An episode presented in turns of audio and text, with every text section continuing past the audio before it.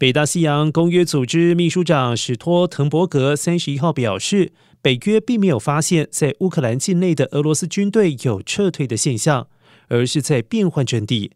俄罗斯军队正在设法重新整编、再补给并增援在顿巴斯的攻势。与此同时，俄罗斯军队持续对基辅等城市施压，并且预期他们会有进一步的攻击行动，带来更多苦难。